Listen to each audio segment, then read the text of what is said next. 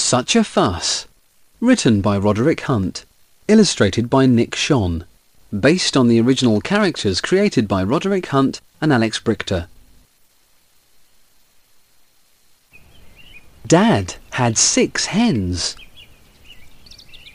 Chip had a hen too. This is Viv, said Chip. Biff got the eggs. She put them in a box. The hens ran up. Chip fed them. Viv is upset, said Chip. Such a fuss, said Biff.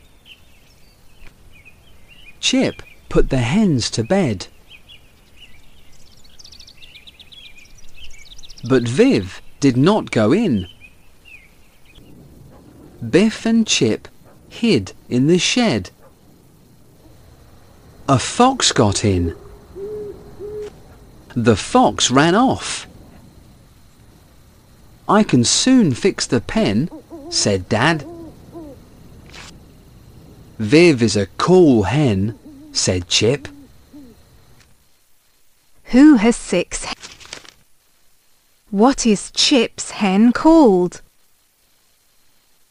Why was Viv upset? What kind of pet would you like to have?